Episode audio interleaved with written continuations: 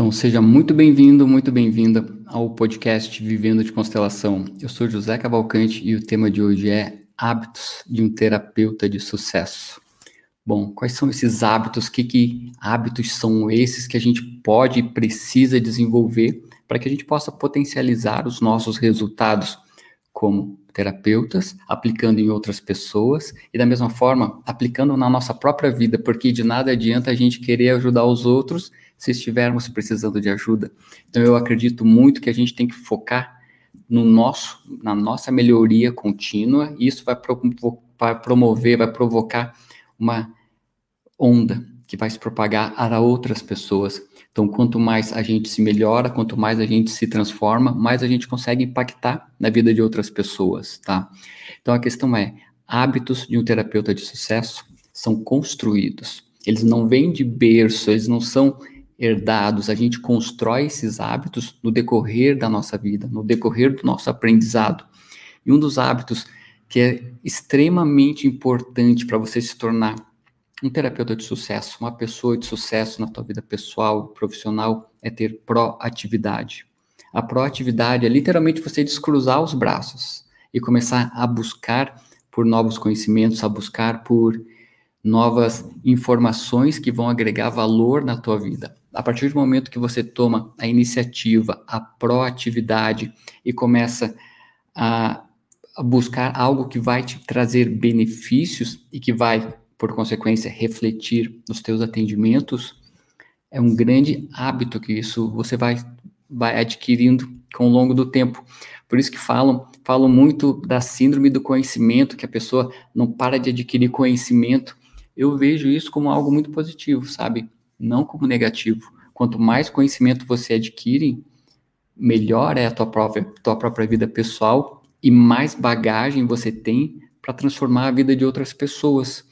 Então, há um pouco de, é, de controvérsias nessa questão da síndrome do conhecimento. Eu acredito que todo conhecimento agrega, todo conhecimento gera valor. O único ponto negativo é a pessoa ficar postergando de botar as mãos à obra através de outro curso. Não, antes de, eu, antes de eu começar a atender, eu vou fazer outro curso, eu vou fazer outro curso, eu vou fazer outro curso. E assim é, aí sim, é o lado sombrio da síndrome do conhecimento, que a pessoa não para de buscar conhecimento e ao mesmo tempo procrastina de pôr as mãos à obra, de literalmente botar para funcionar todo esse conhecimento, toda a bagagem que a pessoa foi adquirindo ao longo do tempo. Isso é proatividade. Você pode se abastecer com todo o conhecimento do mundo, mas de nada vai adiantar se você não botar em prática, de não tomar a iniciativa. Então, o primeiro hábito é proatividade, é ser proativo para construir a tua carreira, para construir o teu negócio. E como é que se constrói o negócio? Primeiro de tudo, pondo a mão na massa, tendo os primeiros resultados. Isso é o começo. Você começa a botar em prática. Proatividade é fundamental, mas ela não, não vem sozinha, como um hábito. Outro hábito que é importante é você ter os teus objetivos bem definidos. Tá, mas como assim? Olha só. É, não sei se você assistiu aquele filme Alice no País das Maravilhas. Tem determinado momento que ela chega numa encruzilhada lá e ela pergunta para o gato. O gato está numa árvore. Tá, para qual caminho seguir? Né? E o gato responde para ela: Tá, mas Alice, qual que é o. Para onde você quer ir? Ela fala: Eu não sei. E o gato responde: Se você não sabe para onde quer ir, qualquer caminho serve. Isso é uma metáfora que a gente traz para a nossa vida. Se você não sabe aonde você quer chegar na tua vida pessoal, se você não sabe onde você quer chegar na tua vida profissional, qualquer coisa serve. E você, eu tenho certeza que você não nasceu para receber qualquer coisa. Você, você nasceu para ter sucesso na tua vida pessoal, na tua vida profissional, na tua vida amorosa, na tua vida familiar. Então, é fundamental ter assim, ó, literalmente pôr no papel. Sabe, eu não sei, eu sou muito do, da questão do pôr no papel, colocar as coisas no papel. Eu, a minha vida é baseada em post-its. Eu tenho agendas eletrônicas onde eu marco todas as minhas consultas, tenho. E onde eu compartilho com outras pessoas para poder organizar a agenda, tenho. Mas eu gosto muito dos post-its. E isso me faz, assim, ó, literalmente ter meu objetivo maior onde a gente quer chegar na nossa vida profissional, onde nós queremos chegar na nossa vida pessoal. É importante ter isso bem claro. Você, quando você define o objetivo que você quer, e não tenha medo de botar um objetivo financeiro, que muitas vezes a pessoa fala, ah, eu quero ganhar 120 mil reais por ano, quero ganhar 200 mil reais por ano. A pessoa, quando bota um valor, determinado valor, por ter a questão da crença limitante relacionada ao dinheiro, ela se sabota. Quando tu coloca assim, ob objetivo bem definido, meu objetivo financeiro, botou no papel, o que que eu quero receber durante esse ano? É o primeiro passo para você conquistar essa meta. Porque se você não sabe exatamente quanto que você quer faturar durante um ano, qualquer salário serve, qualquer valor serve. Então é importante que você tenha as metas bem definidas. Isso é um dos hábitos fundamentais de alta performance que toda pessoa precisa ter, que todo terapeuta, quando está no processo de evolução na carreira e, a, e depois de consagrado, precisa ter, porque as metas elas vão simplesmente aumentando, tá? Tu pode botar uma meta da tua vida pessoal, que tipo de relacionamento você quer ter, que tipo de pessoas ao teu redor você quer contigo. Então coloca no papel, coloca assim, ó, tuas metas, teus objetivos, tem que estar tá bem claro e eu sou muito do, do pensamento do seguinte: quando eu estou colocando uma meta, um objetivo no papel, é literalmente o seguinte: tem que sentir. Eu sou do sentir. Aquela meta tem que me convencer. Não adianta eu botar assim, ah, beleza. eu quero faturar 10 milhões no ano. Hum, talvez essa meta seja muito acima do que eu posso. E o que, que ela vai fazer? Vai fazer com que eu me desanime, que eu não tenha energia para conquistar essa meta. Agora, se eu coloco uma meta muito baixa, ela vai ficar muito fácil. A gente precisa ser motivados por desafios. Então, quando você for colocar uma meta, tem um objetivo que você quer para a tua vida pessoal ou profissional, vá muito assim, ó, do, do ser sensato. Não botar uma meta muito audaciosa, que você talvez não vá conseguir cumprir e se torne um desafio muito grande, e esse desafio faz com que a pessoa trave por medo, tá? Esse é o segundo hábito importante. O primeiro é proatividade, que é começar. E olha só que interessante como as coisas linkam uma na outra. Quando você coloca no papel os teus objetivos de vida, os objetivos que você quer para a tua carreira profissional, você está sendo proativa. Você está colocando no papel, está pegando o primeiro hábito e já colocando junto com o segundo hábito, que é o objetivo. Os hábitos que eu quero te falar hoje, todos eles se conectam e chegam e te levam para o único propósito, que é você ser feliz na tua vida pessoal e na tua vida profissional. Terceiro hábito, primeiro o mais importante. Esse é o terceiro hábito. Primeiro o mais importante significa o seguinte, foco. Foco no teu objetivo. Olha como tudo faz sentido. Proatividade, objetivos bem definidos e foco no teu objetivo. O teu objetivo de vida profissional e pessoal é o que é de mais importante na tua vida, ou que deveria ser. Então pensa o seguinte, vou te dar um exemplo bem claro. Final de semana, Netflix ou ler um livro que vai potencializar os teus resultados para você conquistar teu objetivo pessoal ou profissional? Qual é o mais fácil? Talvez o mais atraente.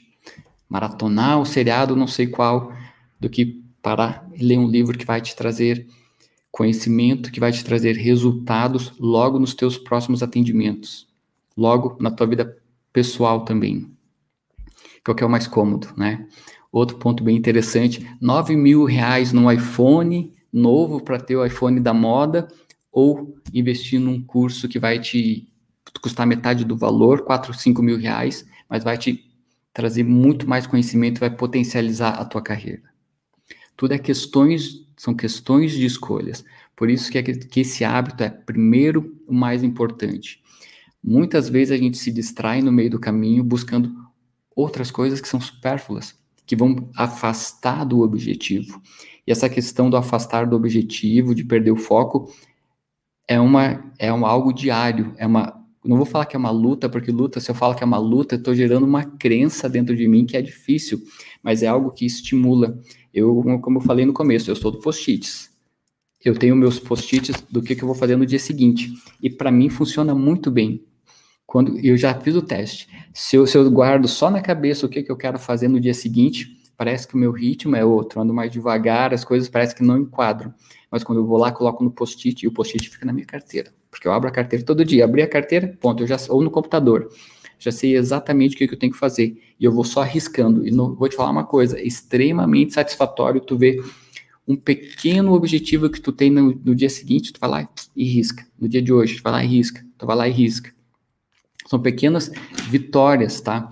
Por isso que o foco é primeiro o mais importante. Faz o que é mais importante. Eu não sou contra Netflix, não sou contra nada disso. Adoro assistir filmes, tá?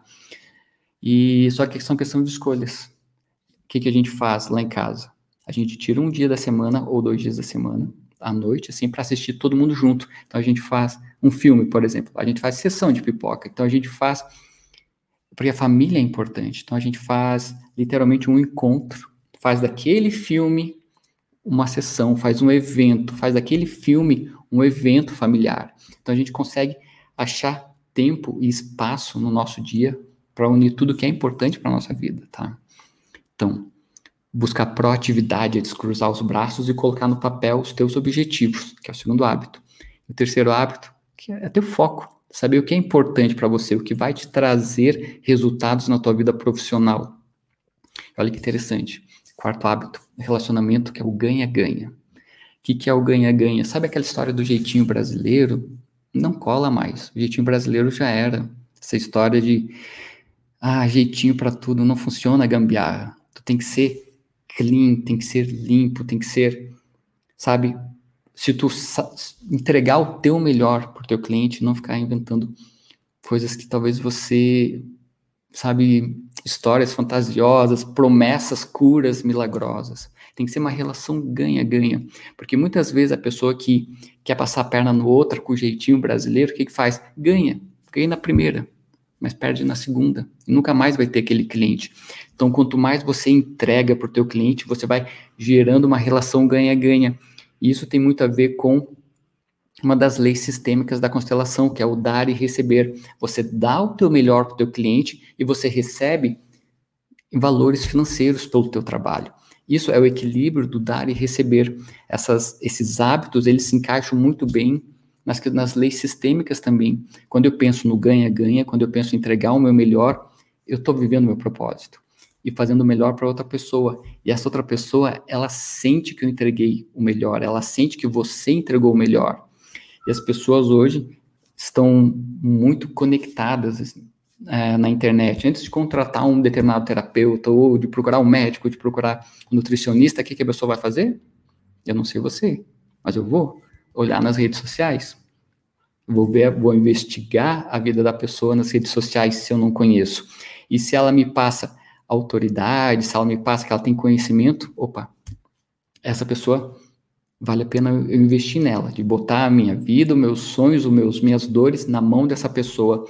Isso tem a ver com a relação ganha-ganha. Quando você está numa rede social e você, como terapeuta, publica conteúdos que vão trazer ganhos e benefícios por teus clientes ou futuros clientes, vai haver outra situação, a reciprocidade.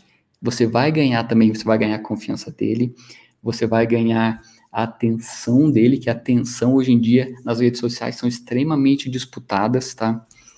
Então essa é uma relação ganha-ganha. Você entrega o teu melhor e recebe recebe de volta. E muitas vezes, além do financeiro, além daquela contribuição financeira que você vai receber, você vai receber outras coisas, vai receber indicação. O teu cliente vai te indicar para outras pessoas, então vai criar aquela egrégora positiva, aquela sinergia que vai aumentar o teu fluxo de clientes. Aquela pessoa que usa o jeitinho brasileiro para dar o jeito em tudo, ganha uma vez só. Depois ela perde. Então, um dos hábitos fundamentais é o ganha-ganha. Você dá o teu melhor e recebe o melhor de volta. Da mesma forma, outro hábito é a gente não julgar, é compreender para ser compreendido, tá? O que, que, que eu quero dizer com isso? Que toda dor é real. Muitas vezes você já superou determinados problemas na tua vida que hoje não fazem mais sentido para você. Vamos, vamos supor, tá? Um problema de relacionamento. Você talvez hoje você esteja super bem resolvida na tua vida pessoal e na tua vida profissional você está buscando outros outros outros níveis, outras outros graus evolutivos. Só que de repente chegou alguém na tua frente com um problema que para você parece simples, mas que para ela é muito dolorido. Então é importante compreender a dor do outro, mesmo que aquela dor já não faça mais parte da tua vida, tá? É, compreender que aquela dor é real e dar a tua entrega. aí você já começa, olha só, todos os hábitos vão se conectando. Quando você dá a tua entrega, você é proativo. Quando você foca no mais importante, você está entregando o teu resultado. Quando você faz um, tem um pensamento do ganha-ganha, você está inteiro naquela sessão, você está inteiro no teu atendimento. Então é e não, não julgar as pessoas porque muitas vezes é, a dor por, por mais simples que possa ser para às vezes para o terapeuta por estar tão habituado a atender sempre as mesmas situações, sempre as mesmas situações para todo mundo que está ali na frente é uma dor real. Então quando a gente busca e entende que a dor é real, a gente compreende outra pessoa, a gente gera outro sentimento, que é a empatia, que, que é o fato de nós nos colocarmos no lugar do cliente e nos conectarmos com ele. E essa conexão cria um outro hábito, que é a sinergia. Que quanto mais empatia nós temos, criamos no atendimento um a um, e esse atendimento, olha só, essa empatia não é só criada no atendimento presencial, ela é criada no atendimento online também. Porque isso você pode ter certeza. Você pode achar um monte de top players, pessoas com vários tipos de conteúdo na internet, mas se você não bater o santo na primeira, você nunca mais volta a olhar o perfil daquela pessoa. A sinergia, a empatia, ela acontece no mundo online e acontece no atendimento presencial. E essa sinergia é literalmente quanto mais empatia você criar, você conseguir criar de forma consciente, né? No teu atendimento, maior vai ser a reciprocidade. E essa reciprocidade é a entrega da pessoa. Eu tenho notado muito dos meus atendimentos faz tempo que a partir da primeira hora, meus atendimentos duram em média uma hora, tá? Mas às vezes, se for para ser uma hora e meia, duas horas, segue. Segue o jogo que eu. eu isso faz parte do meu, meu modo de operar, meu modo de atuar como terapeuta. Mas assim, eu notei que a partir ali, muito próximo da uma hora de atendimento para frente, a pessoa solta. Ela solta, às vezes, aquela dor que está presa há muito tempo. Ou muitas vezes ela começa a chorar a princípio do nada, mas foi assim, ó, foi startando, foi dando uma catarse e ela soltou. Eu comecei a entender que isso tem a ver com esse hábito de criar sinergia. Muitas vezes você está diante de uma pessoa que você nunca viu na vida. Você vai pegar, abrir e falar todos os teus problemas de uma vez só? Aquilo que está te incomodando profundamente? Dificilmente é mais fácil você ir gerando essa, essa empatia, essa confiança, essa reciprocidade com o tempo. Eu achei interessante isso, comecei a notar faz um tempo que a partir da uma hora, de uma hora de atendimento, dá o start. A pessoa solta, ela consegue, ela consegue se liberar, começa a se abrir por processo terapêutico. E quanto mais sinergia você cria entre você e o teu cliente, teu paciente, mais confiança acontece. E essa confiança gera o quê? Fidelização. Porque o que, que as pessoas, muitos terapeutas, não só terapeutas, profissionais de todas as áreas fazem? Querem atrair cliente pelo preço. Eu digo o seguinte: cliente, paciente que vem pelo preço, por preço vai embora. Se você é o mais barateiro, beleza. Você sabe quanto tu está cobrando. Mas aquela pessoa que te procurou pelo preço, o que, que ela vai fazer? Daqui a pouco ela vai procurar outro terapeuta pelo mais barato ainda. A questão é, quem por preço vem, por preço vai embora. Quem vê o teu valor, por valor fica. Não importa o quanto você vai cobrar. Quanto mais valor você gera e mais transformação você causa na vida da outra pessoa, a pessoa fica. Isso é sinergia, isso é você se conectar com as pessoas, isso é você gerar esse impacto positivo na vida de outras pessoas, isso gera fidelização. E além da fidelização, gera indicação. Qual é a propaganda mais barata que existe de custo. É o boca a boca, aquela pessoa que te indicou.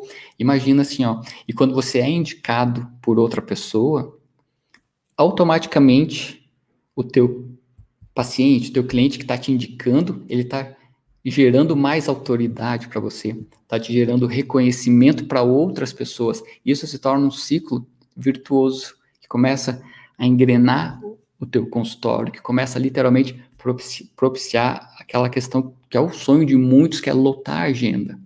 E a partir de tudo isso começa na sinergia, quando você entrega num a um, quando você pega aquele aquele teu único paciente da semana, o único paciente do dia, entrega o teu melhor. O que que acontece? Muitas vezes a pessoa está só focada exclusivamente no dinheiro. Ah, eu quero receber não sei quanto da consulta, recebi e simplesmente está louco para terminar, para se liberar da pessoa, porque ele está focando no lugar errado. O dinheiro que você vai receber é a consequência. O dinheiro é o benefício da lei da dar e receber. Se você quer só receber, só quero, só quero o dinheiro dele, só quero o dinheiro dele, você não vai conseguir dar.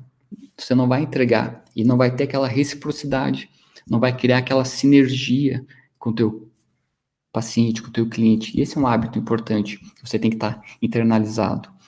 Outro hábito que é para mim é fundamental é teu corpo é o teu santuário.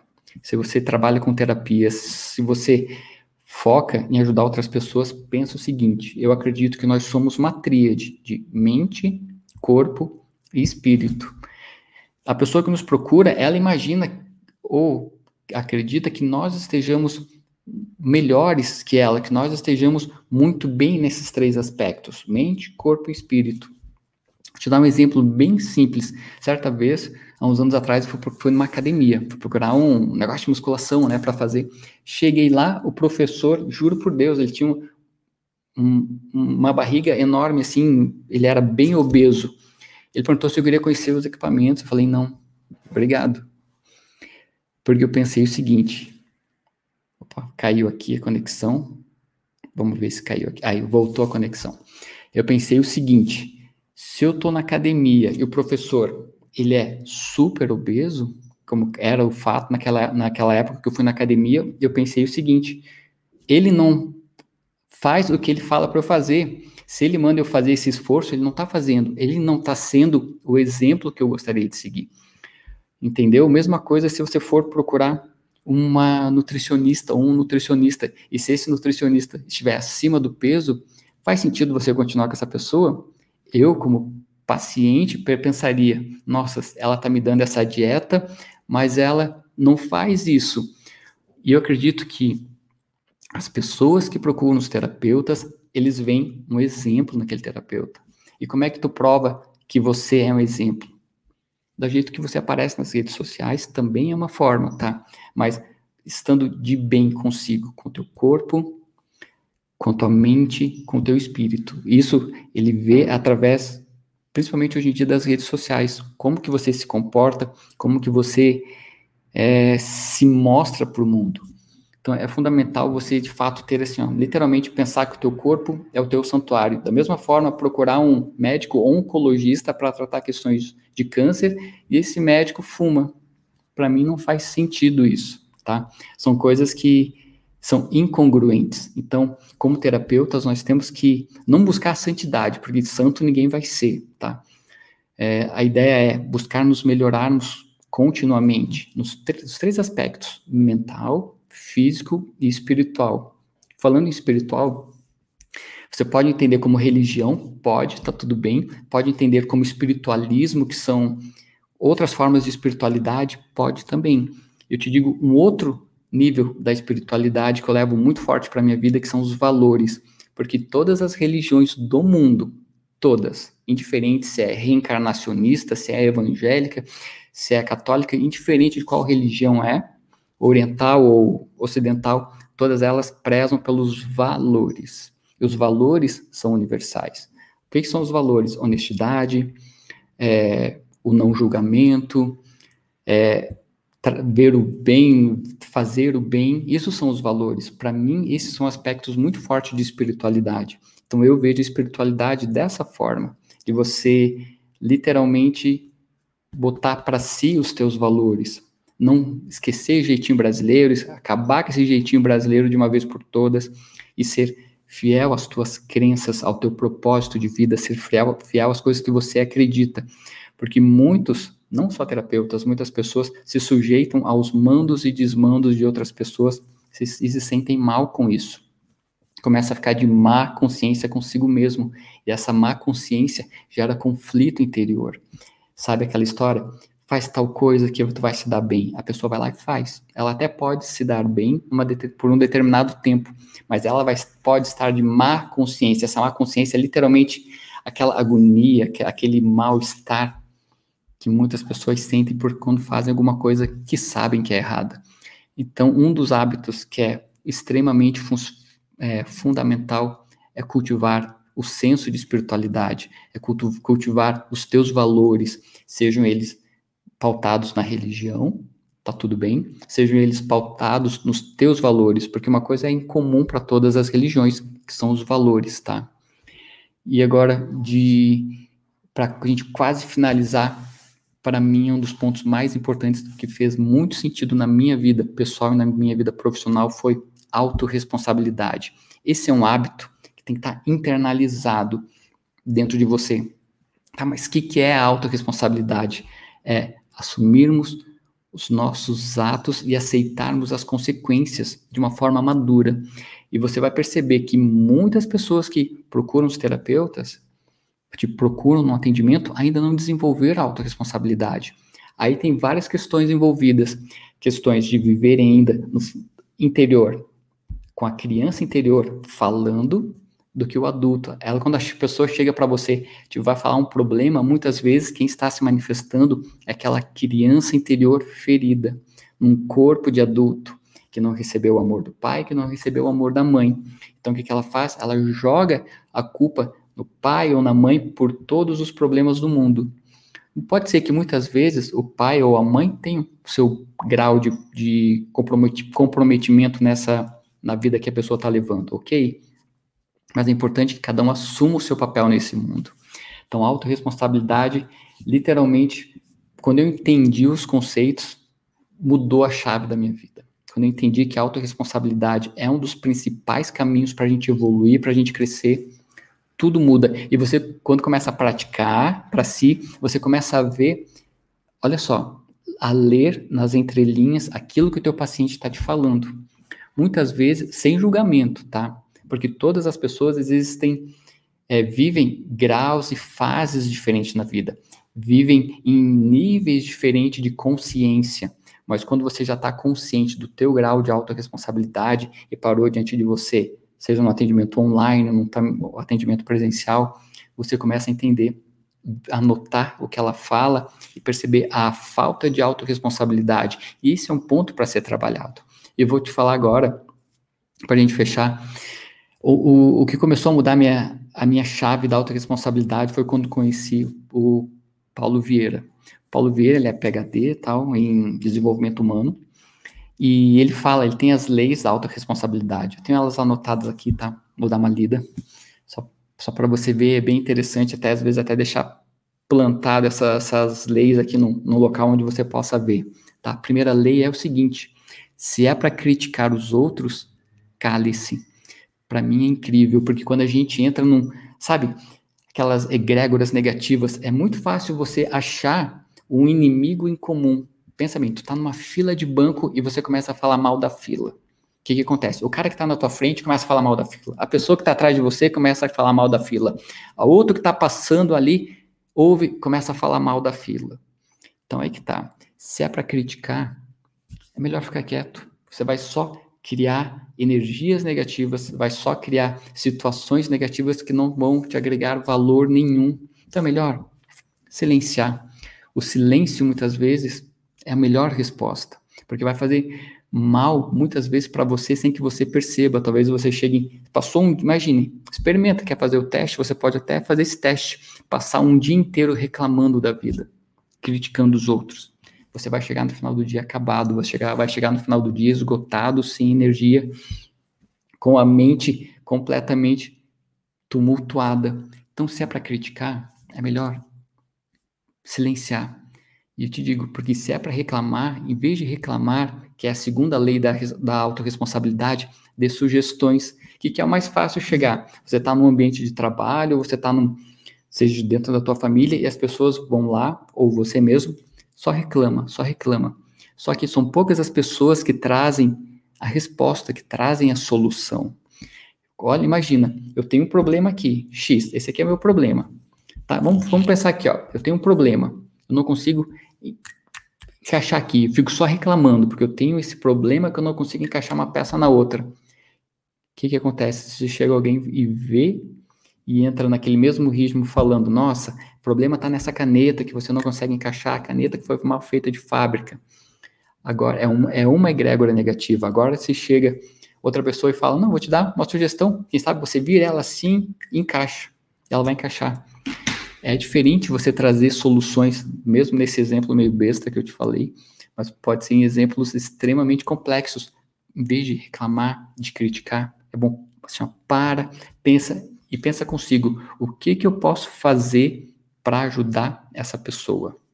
O que que eu posso fazer para melhorar esse ambiente? O que que eu posso fazer para transformar a vida dessa pessoa? E a terceira lei da autorresponsabilidade é o seguinte: se é para buscar culpados, busque soluções. O que, que acontece? Quando a gente trabalha com constelação familiar, muitos terapeutas que ainda não estão resolvidos dentro de si, com seus pais, com suas mães, seu pai sua mãe, o que, que acontece? Já vê que, hum, problema do, do outro que está me procurando aqui é teu pai e tua mãe. E o que, que faz o quê? Aumenta essa sensação de, de raiva de desconforto, inconscientemente falando, porque a pessoa simplesmente, o terapeuta, pode transferir o seu lado bom, a sua visão boa, como a sua visão negativa para o cliente. E tudo, essa forma, tudo que você transfere vai refletir no próprio resultado. O que, que você quer fazer? Você quer resolver o problema do outro ou você quer agravar o problema da outra pessoa?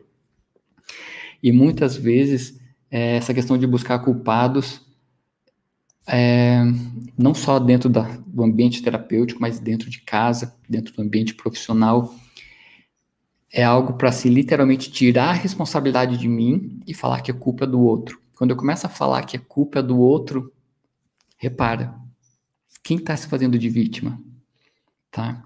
E se é, e a quarta lei da autorresponsabilidade fala o seguinte: se é para você se fazer de vítima, faça-se de vencedor, porque a gente tem escolhas. A gente pode escolher sermos o coitadinho, que todo mundo tem que passar a mão na cabeça, que todo mundo tem que fazer o carinho, porque o coitadinho cresceu sem o pai, que cresceu sem a mãe, ou você tem que chegar e botar no papel.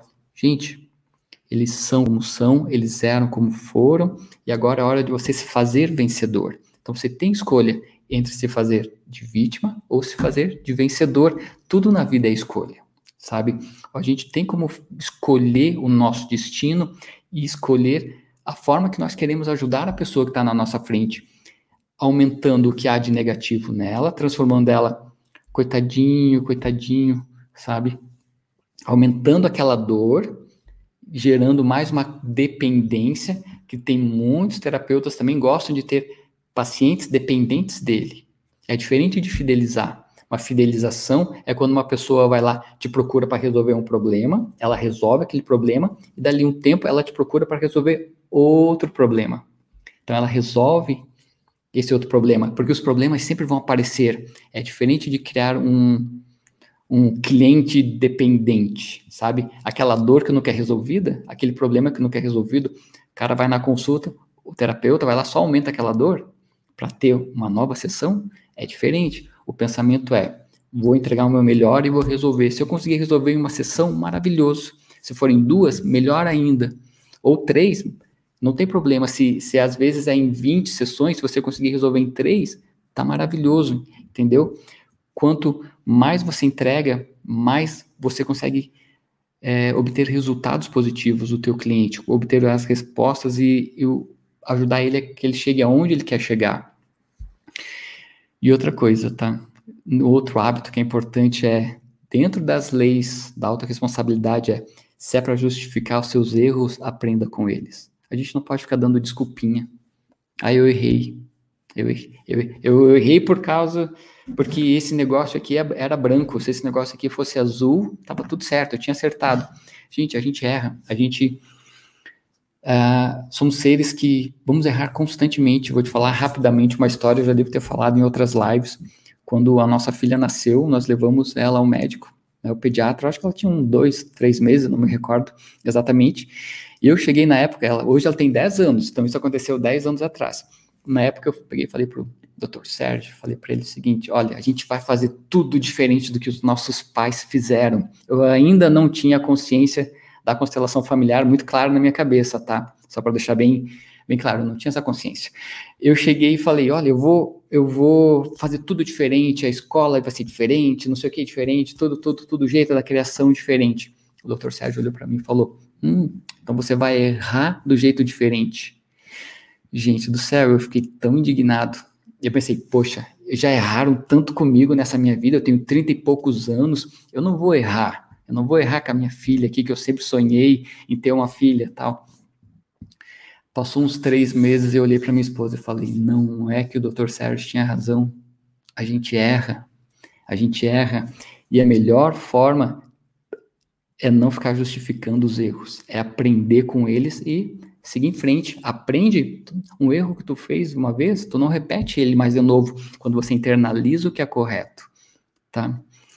E a última lei, a última lei da autorresponsabilidade é, se é para julgar as pessoas, julgue as atitudes dela. Entendeu? Por isso que a gente tem que ser no mundo, nosso, não sei, do mundo, é, o mundo também está polarizado, o mundo é dividido, mas o Brasil é dividido desde partidos de esquerda, partidos de direita, time disso, time de futebol daquilo, briga de torcida, é muita polarização. Então, o que, que a gente faz? Julga. Ah, o outro lado é errado, o partido X está errado, porque o meu partido é o Y, o X está errado. As pessoas julgam as pessoas. A gente tem que julgar as atitudes, sabe? É, a pessoa foi lá e roubou X valor. Vamos pensar no, no político, tá? Que é o mais comum. Roubou lá um milhão, dois, três, dez, vinte, trinta milhões. Beleza.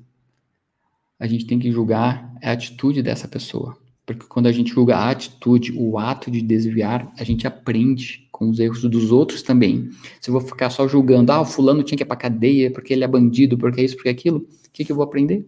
Nada. Eu vou só estar criticando, reclamando, me conformando, me botando no papel de vítima, me botando no papel de perdedor. Mas a partir do momento que eu julgo, eu olho a atitude, hum, essa atitude é errada. Isso eu vou internalizar para mim e vou repassar para as pessoas que eu amo, que eu gosto, que eu admiro, para não seguirem esse caminho.